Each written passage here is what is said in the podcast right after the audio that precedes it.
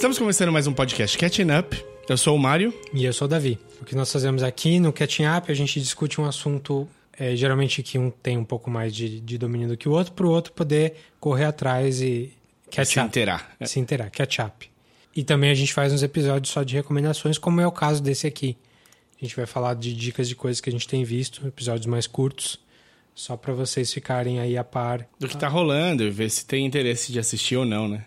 É, hoje, hoje tem bastante Oi. coisa aí. Para falar com a gente, você pode mandar um e-mail pra gente no podcastcatchingup.gmail.com Ou procurar a gente no Facebook, facebook.com.br podcastcatchingup. ou no Twitter e Instagram com a mesma, a mesma arroba lá, mesmo handle, que é podcatchingup. E se você quiser, você pode mandar um recado mais pessoal pra gente no Twitter, onde eu sou o arroba o desinformante. E eu sou arroba dedonato. Muito bem. Então, esse episódio é um episódio de dicas. Não tem, não tem sido semanas muito ricas em dicas, né? A gente tá numa entre safra, você não acha? É, até tem umas coisinhas aparecendo aí, mas nada muito grandioso, muito importante, mas tem umas dicas boas aqui pra dar sim. Maravilha. Então, se você já disse que é boa, eu deixo você começar. Começar como que a gente já falou aqui no podcast, mas que a segunda temporada já, já foi lançada pelo Netflix, que é a série Mindhunter, que é aquela série sobre a origem da parte do FBI que estuda serial killers nos anos 70, fim dos anos 70 ali. E a primeira temporada é produzida pelo David Fincher, teve bastante sucesso aí e saiu agora esse pouco tempo atrás, a segunda temporada, que o que o pessoal tem falado é que manteve ou melhorou na primeira temporada. E eu concordo. Eu acho que foi uma temporada bem legal, bem no, no mesmo.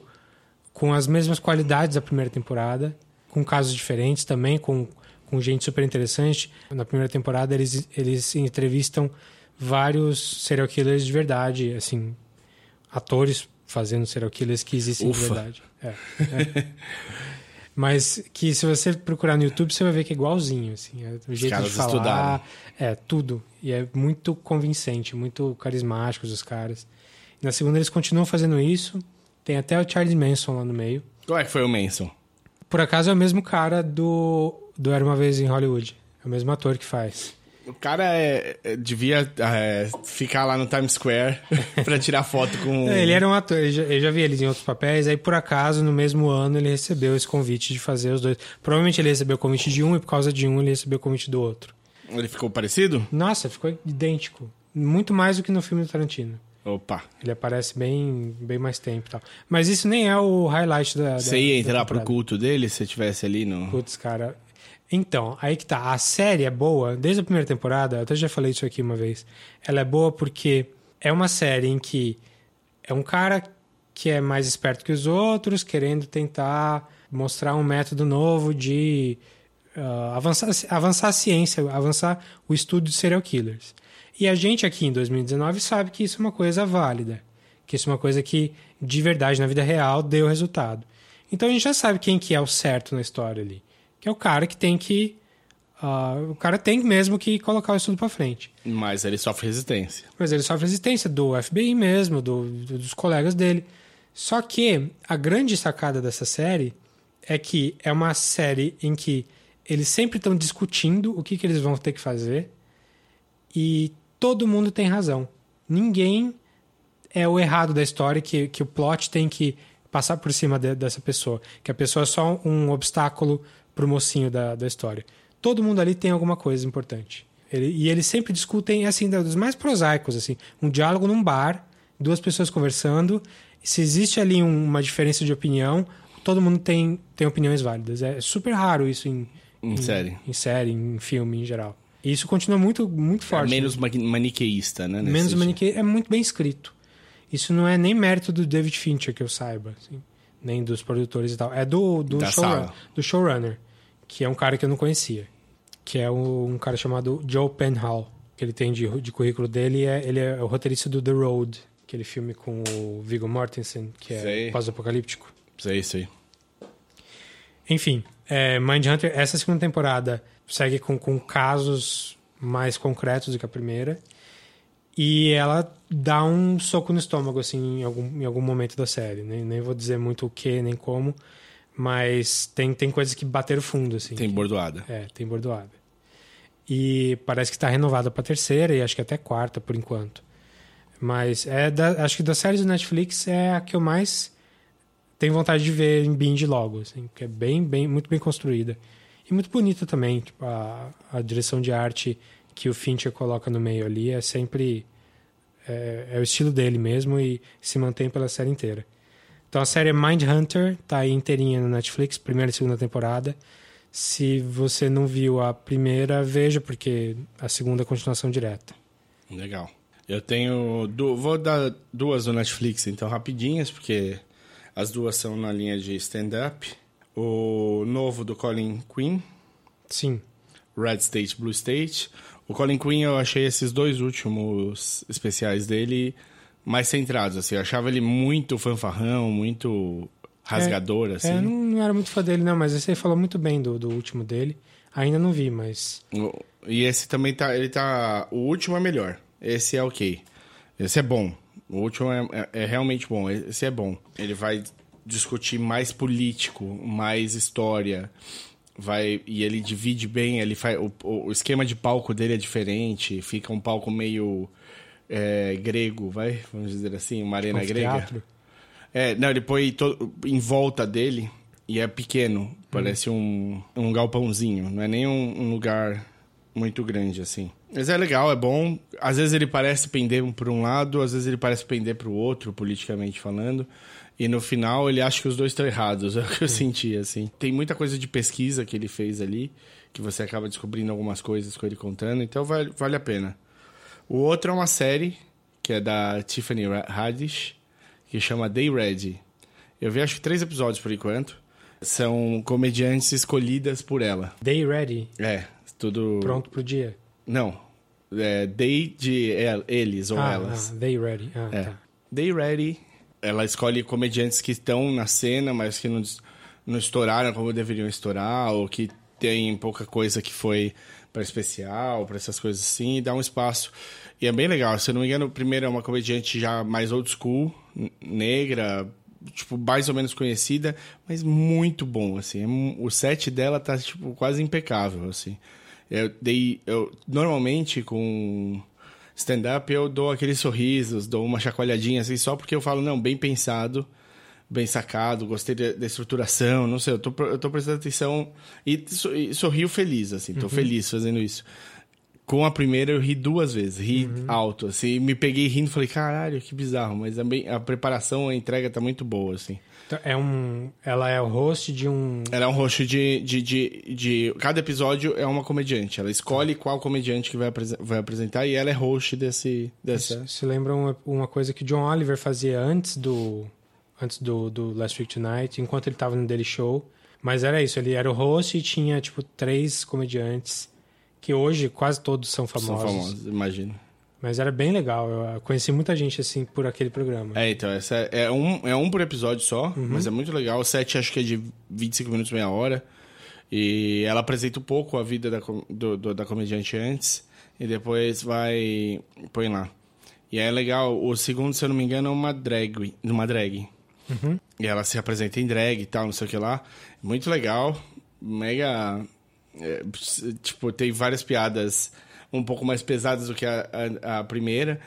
E, mas tem no, no final apresenta tipo a família dele assim é uhum. muito legal bem é bem bem fofinho e uhum. o vale a pena acho que assim para você ver de vez em quando você tem pouco tempo você quer dar uma risada alguma coisa conhecer alguém diferente assistir um episódiozinho desse já pode ir pro dia não precisa tem o que meia hora de acho que meia hora de episódio Bom, já que você falou de stand-up, eu vou falar de mais um stand-up aí que acho que você tem opiniões, mais do que eu. Eita. Que é o novo do Dave Chappelle. Hum. Que chama Sticks and Stones. Acho que é isso. Eu tinha esquecido já dele, tinha até tirado da cabeça. Que ele tá doubling down nas... Na provocação. Na provocação, na, no antipoliticamente correto, de eu posso fazer piada do que eu quiser, ninguém vai me calar. Eu vi assim. Ele é, é um muito bom construidor de piada. Ele é maravilhoso nisso. Maravilhoso. Eu acho que meio que não importa as opiniões dele a respeito das coisas. Porque ele tá ali pra criar uma historinha e fazer você rir, pensar, xingar e tal. E se você fica muito ofendido com o que ele está falando, é exatamente isso que ele quer. É, mas eu acho que isso traz um problema, que é quando ele fala uma coisa super provocadora, tipo, ele faz uma piada, sei lá, de aborto. Ele fala. É, acho que. Eu não lembro direito a piada, mas alguma coisa contra o aborto. Aí você vê na plateia alguém lá no fundo falando uhul, apoiando isso. Sem ouvir o resto da piada, que depois ele vai desconstruir isso, virar de ponto, cabeça. Então, nessas em que ele tá ali sendo super provocador e falando uma coisa que é, que é bizarra e controversa e tal. Ele vai mostrando true colors das pessoas. Das pessoas, não dele. Sim. Não, ele é um construto. Não dá pra você falar o que, que o Dave Chappelle acredita ou não. Sim. Pode ser que ele seja esse cara. O Chappelle normalmente me quebra, onde eu gosto dele. Eu acho ele horrível. Ele é muito bom construidor de piadas. Eu acho horrível o jeito o que ele escolheu pra vida dele. Hum. Essa coisa de ser instigador de, dos assuntos errados, assim, de ter comprado o, a briga. Ah, é, isso aqui não é o, o, o certo para falar, então eu vou falar mesmo. Eu acho que tem gente pior que ele, assim, nesse sentido de que quer, quer ser mais provocador, assim. Ah, o. O Rick Gervais. É, o Rick Gervais é super isso também. Ele, ele... Mas o Gervais, eu acho que ele tem uma finesse. Na, no... Ah, não sei. Não sei. Eu acho que os dois estão. Tão, tão uma parelhos. pegada parecida. É, mas, mas, eu acho que eles. Ele, assim, as motivações são diferentes. Eu sinto uhum. que o Gervais vai para um lado. O que, ele, o que ele escolhe fazer. A ideia do Gervais, na verdade, é não é ser. te pegar na sua Hipocrisia. Na sua hipocrisia, ou te deixar nervoso, ou brincar com a sua, com a, com a sua fúria ou, ou gosto. A ideia do Gervais é construir a piada ideal num assunto tabu. Então ele vai falar lá do Holocausto, vai tentar achar a piada, o jeito certo, o tom certo para você rir. Mas eu acho assunto... que o Chapéu tá numa parte, numa parte assim também. Eu acho que o Chapéu não quer pegar você na hipocrisia. É? Eu acho que ele quer fazer a piada é, ele quer fazer a piada para você pensar e tal. Só que eu acho que a pessoa faz, falando uhul lá na, quando ele fala uma merda é um efeito, efeito colateral do que ele tá fazendo. Sim, sim. Eu acho que ele não queria. Ele não queria pessoa. chegasse ali, não, lógico. E, e, e, aí eu acho que nesse ambiente que a gente tá, em que as, as pessoas mais racistas, homofóbicas, etc., estão. Se sentindo no direito de se abrir? Estão com as manguinhas de fora. Quanto mais você alimenta esse público, mais eles crescem. Então eu, eu acho que no final o que o Dave Chappelle fez ali não, não, compensou. Ele é bom, continua sendo bom, tem umas coisas muito boas no, no especial. É, então, o que ele me quebra sempre é quando ele ri. É. Que é, é, a risada você vê que, tipo, tá ali perto de ser falsa, porque tá quase calculada. Mas ele ri de um jeito engraçado também. E aí eu, eu entro no, na vibe dele da hum. risada e vou junto. Mas é, ele é difícil. Ele é um cara difícil. Ele é um cara assim. Se você tem uma, uma pegada. É, a minha namorada, por exemplo, não gosta de comédia que seja autodestrutiva. Hum. E, e, tipo Jackass? Tipo que a Nanete. A, a... Autodepreciativa. Autode, autodepreciativa, isso daí. Autodepreciativa é que você. Eu você adoro. é o. É, então. ela não gosta, ela acha que diminui a piada. E ela não gosta de piadas que. que diminuam os outros. Uhum. Então, pra, eu não posso, jamais poderia ver o, o chapéu com ela. Sim. Mesmo preparando ela 30 vezes antes, e ela já falei do chapéu para ela várias vezes, justamente por isso, porque eu tô tentando também trabalhar essa coisa, mas para ela é um tipo de, de humor que não vale a pena. Tantos é, outros humores. É... Tem, tem uma regrinha básica de humor, assim, que é se você tá fazendo piada com alguém que é mais, mais fraco do que você, assim, margina, mais marginalizado do que você, você tem um problema. Se fazer piada com alguém mais poderoso que você, tá, okay. batendo, tá batendo pra cima. Sim. Você tá, você tá ali se dando, se abrindo pra uma coisa mais corajosa. Quando você bate para baixo, por que, que você tá batendo para baixo? É, para a piada mais fácil. Sim. Não sei se é isso que o Chapéu tá fazendo. Ele, mas tem bastante disso. Mas né? tem disso. É, ele tá. Ele quer muito mostrar que ele pode falar o que ele quiser. Como, como se alguém tivesse impedindo ele de falar qualquer coisa cara milionário uhum. que não deve nada para ninguém, que tem o, canal que ele quiser para falar quando ele quiser. Mas enfim, só, só falei porque você mencionou dois stand-ups aí, nem era minha recomendação. Esse é o Dave, especial novo do Dave Chappelle, Sticks and Stones. Tá, uh, o que eu queria falar aqui é um filme que é o filme que ganhou a Palma de Ouro em Cannes desse ano, que é o filme do Bong Joon-ho, Bong Joon-ho, eu não sei pronunciar certo o nome dele, mas o cara famoso, o cara que fez fez vários filmes em inglês já, fez a porcaria do Snowpiercer, fez o Okja no do Netflix ano, ano retrasado, mas já tinha feito antes The Host, tinha feito Mother, tinha feito umas coisas boas antes. E com esse filme ele, ele ganhou um monte de prêmio aí que o Parasita. Estão falando bem do Parasita. É. E é bem legal. É um filme bem interessante. É bom você ir sem saber o máximo possível do plot, então não vou falar muito de plot. Uh, mas eu não sei se é um filme que merece Palma, Palma de de Ouro. Ouro. Hum. E ele, dos diretores sul-coreanos, eu não sou o maior fã de cinema coreano, é, mas reconheço e respeito vários deles. Ele é um dos que eu menos gosto, pra falar a verdade. Tem muita coisa boa. Eu acho que teve um momento de expansão do cinema coreano. Como sim, a- sim, a- essa aconteceu década com- 2000 pra cá, um É. monte de gente. E ele é um dos expoentes. Ele não é o Park Chan-wook, Não é o Park que é o do Old Boy e tal. Ele não é, enfim, tem vários outros ali. Mas ele é da, da turminha deles. Só que ele, ele é mais popzinho, ele é mais. Hollywoodiano. É, tanto que ele fez mais filmes em ing- inglês e tal. Esse filme, a premissa é a seguinte: é bem, bem premissa mesmo. É uma família de, de, de pobres em, em Seul, todos grandes, tipo pai, mãe e dois filhos adultos, que não tem dinheiro pra nada e eles conseguem um esquema pra para trabalhar para uma família rica. E o filme segue daí. Acontecem muitas outras coisas depois disso. Mas é um filme que é, ele tem componentes de comédia, mas ele tem componentes também de. de é, Terror? não chega a ser Thriller. terror. É um pouco de thriller, um pouco de. Ele começa como um, um- o melhor episódio possível da Grande Família. e depois ele vira algo mais do que isso. Legal. E assim, o que dá pra falar é, o filme ganhou a Palma de Ouro, então não é, não é qualquer filme que vai ganhar a Palma de Ouro. É um filme que tá pra sair no cinema agora, no Brasil, mas já tá disponível Liberado no, no- no seu torrente favorito. em outros lugares aí. Então eu recomendo bastante. É o filme que ganhou a Palma de Ouro, mas tem filmes que foram pra Cannes que pra mim mereceram muito mais. Um deles, a gente vai falar no outro episódio, que é o Bacurau, que também ganhou prêmio. Mas talvez merecesse mais do que esse. Eu acho. Eu acho Bacurau melhor do que Parasita. Mas enfim, é, Polêmico! é, é, nem sei se é tão polêmico não. talvez seja de um fácil acordo. E aí? Bom, eu então vou falar de duas, duas produções do New York Times. Um chama The Weekly, tá no Hulu. Um programa de uma hora, acho. Que eles vão aprofundar num assunto. Daque- e é um assunto daquela semana. Não é necessariamente voltado da. Aconteceu naquela semana. Mas é um assunto que eles escolheram para aquela semana. Então, É tipo o que Vice faz na, na HBO? um pouco, um pouco. Mas com a parte de jornalismo da, do, New York, Times. É legal, é bem completo. Eu vi alguns episódios, eles vão bem a fundo. Então, se você- e são coisas super contemporâneas, às vezes mostrando é, da, da onde voltou, da, da onde veio isso lá atrás e a- como chegamos até agora aqui. É bem feitinho, é, é bem grande. Eles tá- levam o tempo que eles precisam para contar o, a- o acontecido. É original Hulu?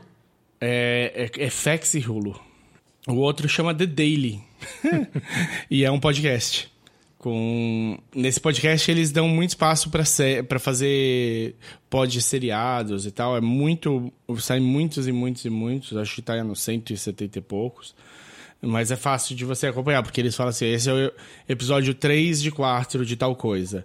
Aí você vai lá e vê, tipo, pega um, dois, três e quatro. E são assuntos bem legais, alguns são ótimos, outros você pode passar direto sem precisar se perder, perder muito tempo.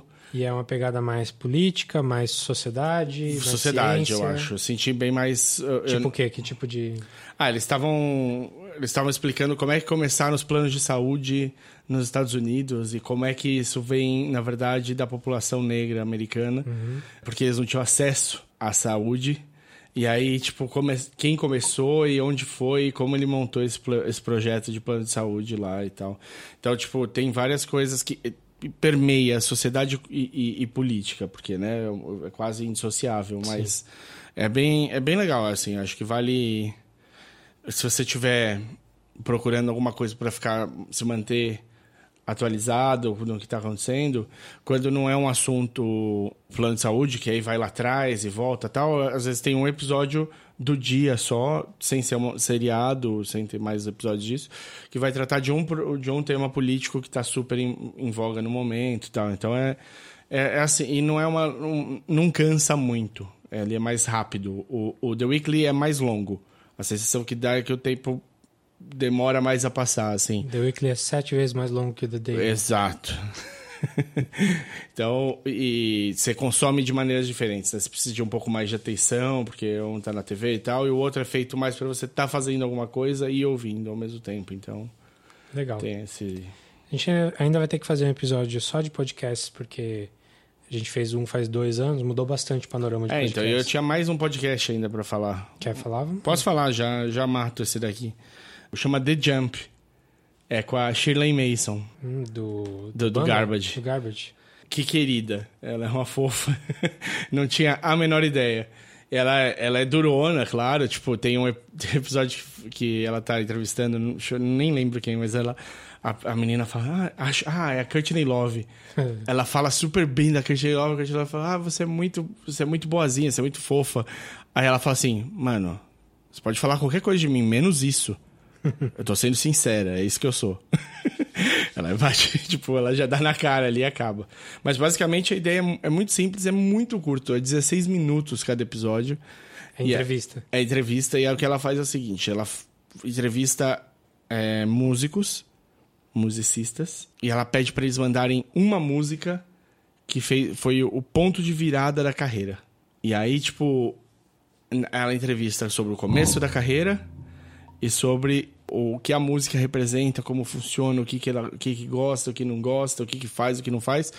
E ela permeia a entrevista usando a música. Hum. Então ela fala muito da letra da música, de por que escolheu aquela música, o que, que ela representou na, na carreira. Legal. Então é, é legal. Tipo, tem Courtney Love, tem Esperança Spalding, tem, tem muita gente legal. São, sei lá, 10 programas da, dessa primeira temporada eu fui correr, eu ouvi quase todos de uma vez. Então.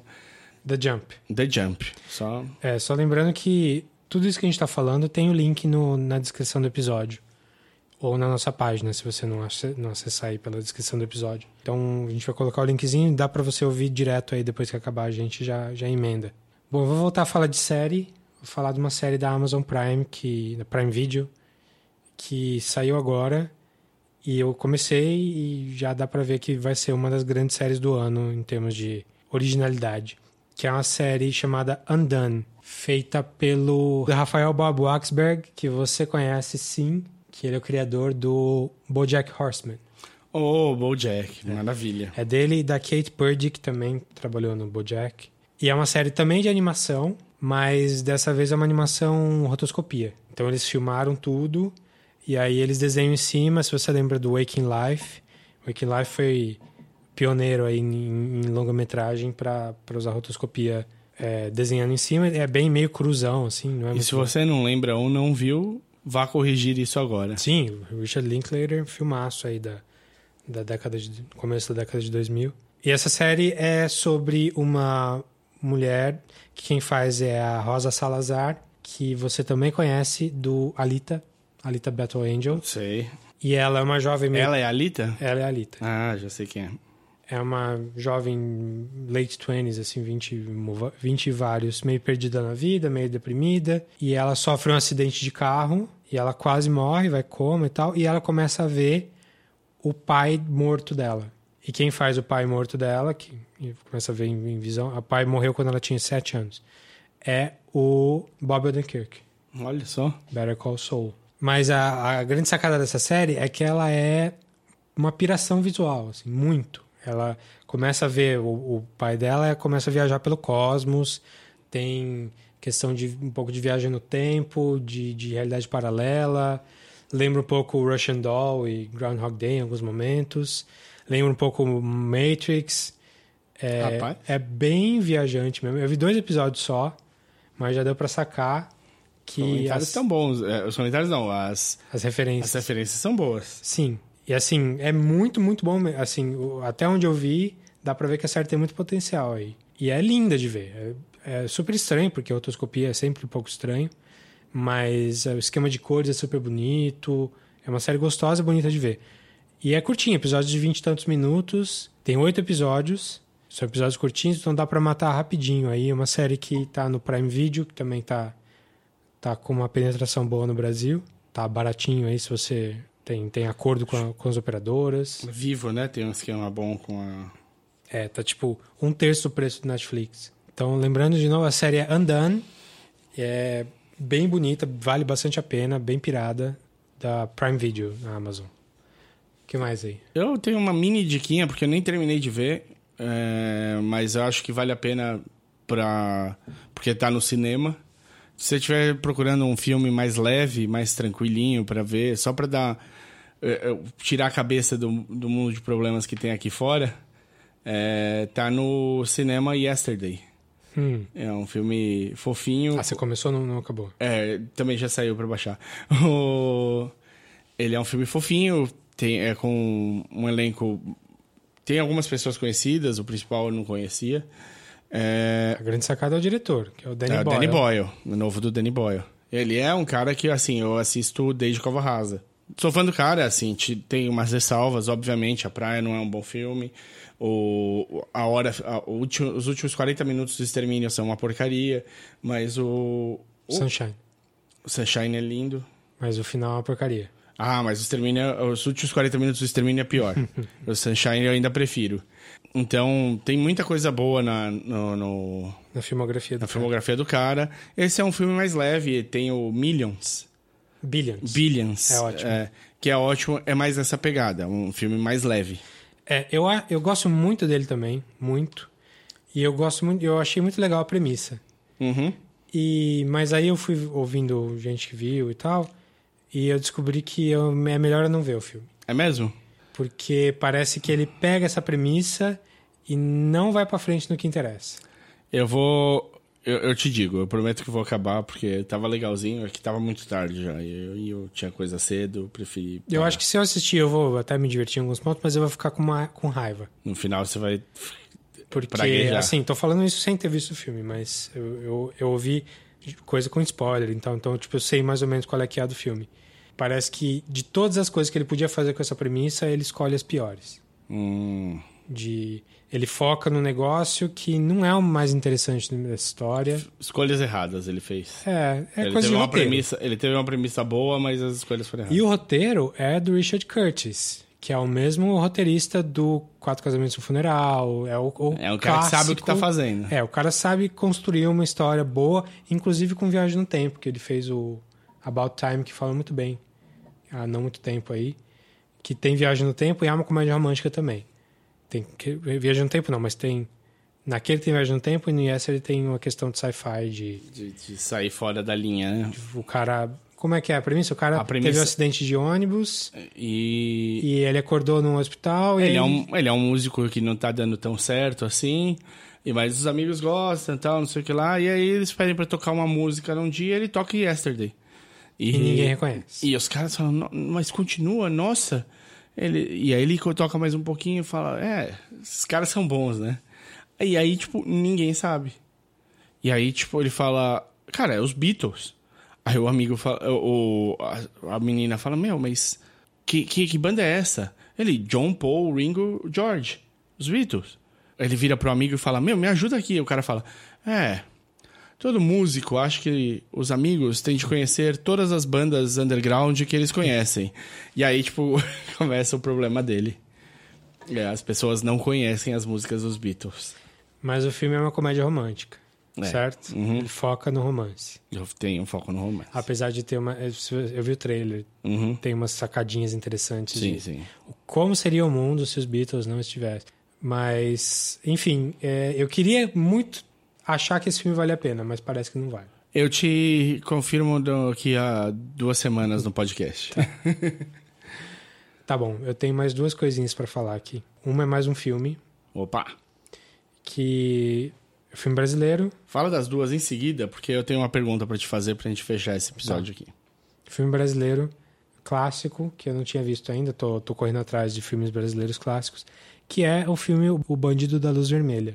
Ouvi falar desse filme aí já. Filme de 68, do Rogério Sganzerla. Dava um na minha escola, na, na minha faculdade de cinema, dava esse filme aí.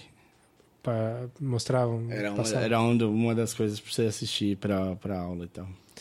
É, óbvio, assim, É super um filme comum. óbvio, é um filme É. óbvio. E é um filme muito impactante, assim, muito é, transgressor mesmo. É um na, na época ele é super contra a cultura, mas hoje ele, ele passa um esquema meio punk, assim, meio anarquista, meio porra louca, assim. E é bem interessante o, o formato dele é interessante, porque ele é todo narrado por dois comentaristas de, de, de rádio, de TV, assim, tipo um telejornal, meio sensacionalista, tipo meio aqui agora, assim. O filme inteirinho é narrado por esses caras que nunca aparecem, um homem e uma mulher, e eles vão falando quem é o bandido, o que está acontecendo, É o império da bolinha, da desordem e dos gangsters. da prostituição em massa, Do tráfico de menores. do crime industrializado e do comércio automobilístico. Uma cidade dentro de uma cidade. Um bairro criminal cheio de fome. E culpa, A boca do lixo. a mais completa. A consagração de todas as terceiro mundo vai explodir! Quem tiver de sapato não sobra! Não pode sobrar! Não pode! e o bandido vai fazendo as coisas mais escabrosas, e o bandido é um cara super nihilista e não tem medo da morte, ele tá pouco se fudendo pra tudo. E é isso, assim, é o filme é um- uma, uma sequência de tapas na cara o tempo todo. Eu reconheço toda a genialidade, genialidade do, do filme e tal. Não sei se é o filme que eu mais gostei na vida, assim, é- parece que ele, ele exagera um pouco em algumas coisas. É um filme um pouco difícil de ver hoje, porque tem várias cenas de estupro, várias, tipo, sei lá, umas três, quatro. E, de certa forma, acaba é, vendo o bandido com bons olhos, assim. Não com bons olhos de que, ah, ele é. Ele tá certo, mas o filme meio que tá do lado dele. Ele tá tocando foda-se e é isso aí. Tem que tocar o foda-se mesmo. Claro que tem toda a crítica política super in- interessante, importante, crítica contra o autoritarismo, o, o delegado de polícia é um filho da puta também, que é o cara que tá caçando ele. Mas é um filme super interessante de ver, só que é difícil. Tem aquela estética boca do lixo mesmo. É, eu sou novato com o cinema do boca do lixo, preciso até ver mais. Mas esse é um. talvez seja o melhor deles. Então é Bandido da Luz Vermelha. É, não sei se tem Blu-ray, nada, mas achei uma cópia boa aí na, na internet. Ou vai na Cinemateca assistir. Se a Cinemateca ainda existir. É. Falou da próxima então? Pode mandar o próximo filme aí. O Bandido da Luz Vermelha é um filmaço mesmo. Você, você, você assistiu? Eu assisti, eu não lembro tão bem, por isso que eu deixei você falar mais, porque faz tempo 2001. Mas o eu, eu lembro que fiquei impactado já na época, então. Bom, o próximo não é um filme, o próximo é um livro. Que vai virar filme, mas ainda não. O, o livro chama I'm Thinking of Ending Things, que é, um, é de um escritor canadense chamado Ian ou Ian Reid. Ian Reid, não sei a pronúncia certa. É, Perdão aí pro, pro Ian Reed. pro Ian Reid. Ah, é um livro curtinho, ele tem duzentas e tantas páginas no- na versão física. Eu li ele é, digital. É um livro de 2016, um livro recente. E é sobre uma, uma mulher jovem, vinte e tantos anos, que é, é todo narrado por ela. O, é- é- o livro é, é ponto de vista dela. Numa viagem que ela está fazendo com o namorado, um namorado recente, de semanas, é, que ela vai conhecer os pais dele. O- E ela vai um pouco receosa porque ela tá pensando em terminar. E é toda uma, a ponto de vista dela de, de como ela gosta dele, como as coisas são legais. É, o, o livro é muito bem narrado, muito bem construído para você ver o ponto de vista dela das coisas e, e como que a vida dela é cheia de coisinhas é, o que, que ela gosta dele, que, por que, ele é importante para ela, como que eles se conheceram. Só que o, o livro, eu não vou falar nem quando nem como, mas o livro vira. A história vira e vira assim. É um livro que vai te dar um. vai impactar. Pra caralho. Assim, é das coisas mais legais que eu li em muito tempo. Não sei nem se é excelente, assim, mas é, é- no mínimo é super original o que acontece no livro. Você não espera o que acontece no livro. O cara é enviado dos Anunnaki. Hum, Pode ser. Não sei. É um reptiliano. É um livro que começa num estilo e acaba em outro estilo completamente diferente. Ne- Nesse sentido, ele lembra um pouco Get Out. A premissa parece um pouco Get Out, né? É por isso que. É, E o Get Out tem uma virada, né? Também. é, mas é diferente. Tá. É diferente porque o Get Out você já começa sacando que é um, um thriller. Sim. Mesmo que ele tenha aquela introdução, esse, esse livro não. Esse livro não é só uma introdução. Ele é boa parte do livro é uma coisa e outra boa parte do livro é outra coisa. E é bom. E, e faz sentido. Funciona. Funciona. O que é interessante desse livro é que ele foi. Já está sendo filmado, já, já acabou de filmar. E o diretor do, do filme é o. É pelo Netflix, o diretor do filme é ninguém menos que o Sr. Charlie Kaufman. Oh, oh. Eu ia, eu ia, juro pra você, assim que, você- que a gente terminasse, ia falar. Por que a gente não pensa num roteiro, então, em cima do livro que você encontrou aí? É pequeno, deve dar pra gente adaptar. É. Mas eu não sei se esse livro, dirigido por qualquer pessoa Que não se fosse o que não Kaufman. fosse o Kaufman, ia ficar tão interessante. Entendi. É, e quem vai fazer o, o namorado é o Jesse Plemons, que é o. Sim, sim. O capitão da USS qualquer coisa do... do... Tá no Breaking Bad, Break- tá no Friday Night Lights, tá, tá falando do Ele Black Mirror, né? Black Mirror. Sim. Eu cara é esqueci bom. o nome da, da nave que ele dirige lá, aquele o Callister. capitão. Callister, USS Callister. Ah, então é um, filme, é um filme que já tá pra Netflix no ano que vem, 2020. Já, acho que já gravaram, já acabaram de gravar, então só terminando. Maravilha. Então é I'm Thinking of Ending Things, recomendo muito. Legal pra caramba, curto, 200 e poucas páginas. E é impactante. É o primeiro, primeiro de ficção do cara. Interessante. Deixa então eu te fazer aqui duas perguntas, Hum. já que a gente falou do Netflix agora, né? O gancho. Essa semana saiu uh, provavelmente duas coisas ligadas à Disney. A primeira, a lista do que vai ter no Disney Plus, Uhum. liberado.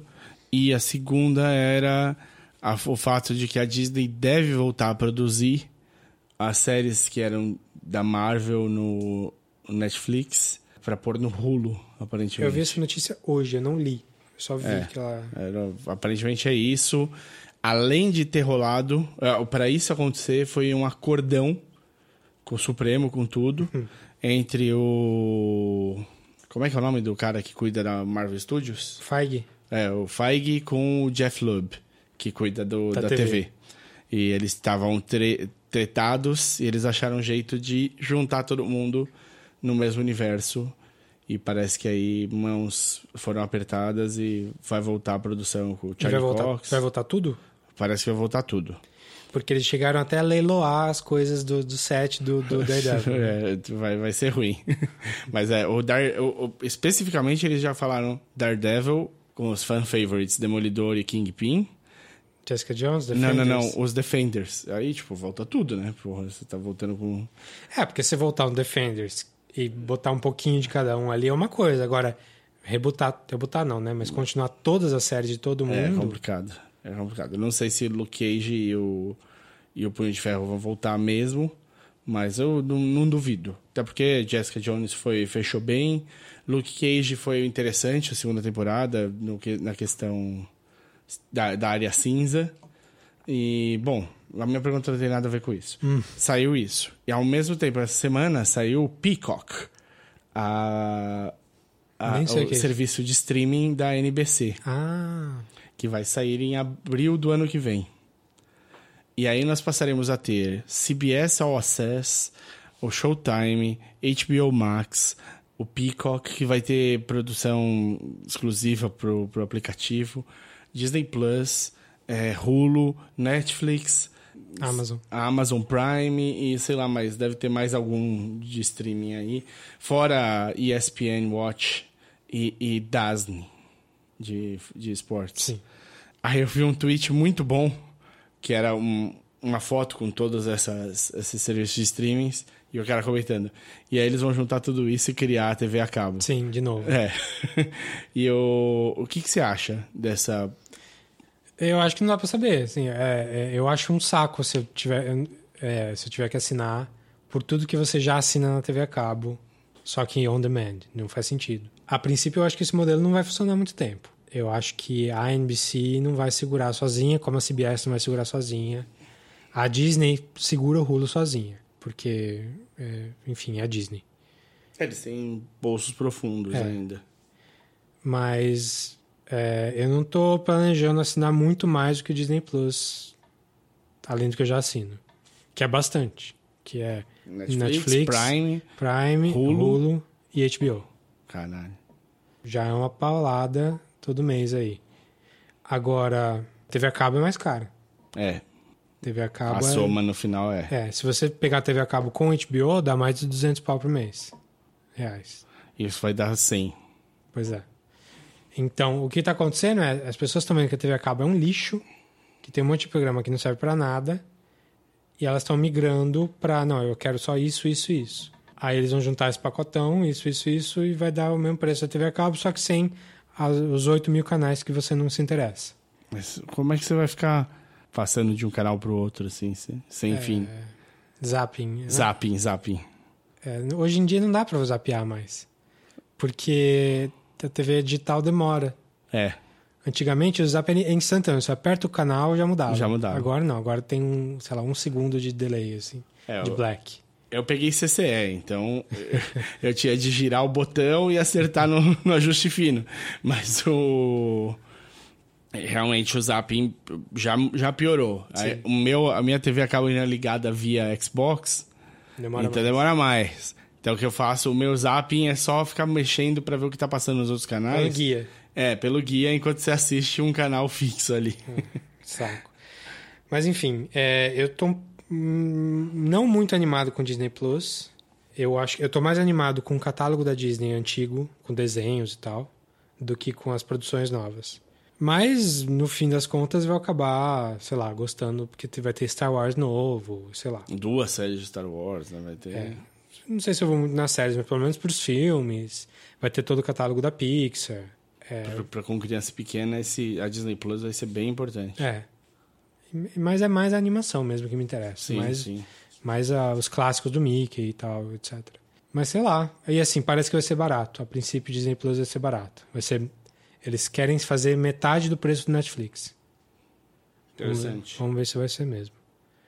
E você já, já sabe que se vai assinar, que vai É, assinar? a Disney com certeza é uma que, que deve entrar, mas eu tenho um problema. Tenho um problema sério. Eu adoro os, os talk shows, late nights. Uhum. Mas eu não sei, eu, eu gosto muito dos late night talk shows, eu gosto de pôr e deixar passando. Uhum. Eu me entero do que está acontecendo, tanto politicamente, através das piadas, quanto de produções novas, de, do que esperar. Então, essa, quando saiu a notícia do Peacock, eu falei, ai, mano, lá vai embora as coisas da NBC do rolo, vai ser um porre isso. Por outro lado, o Netflix acabou de anunciar que o Seinfeld vai pro Netflix em 2021. É, mas sei lá. Já tá no Hulu, já tá na Amazon Prime.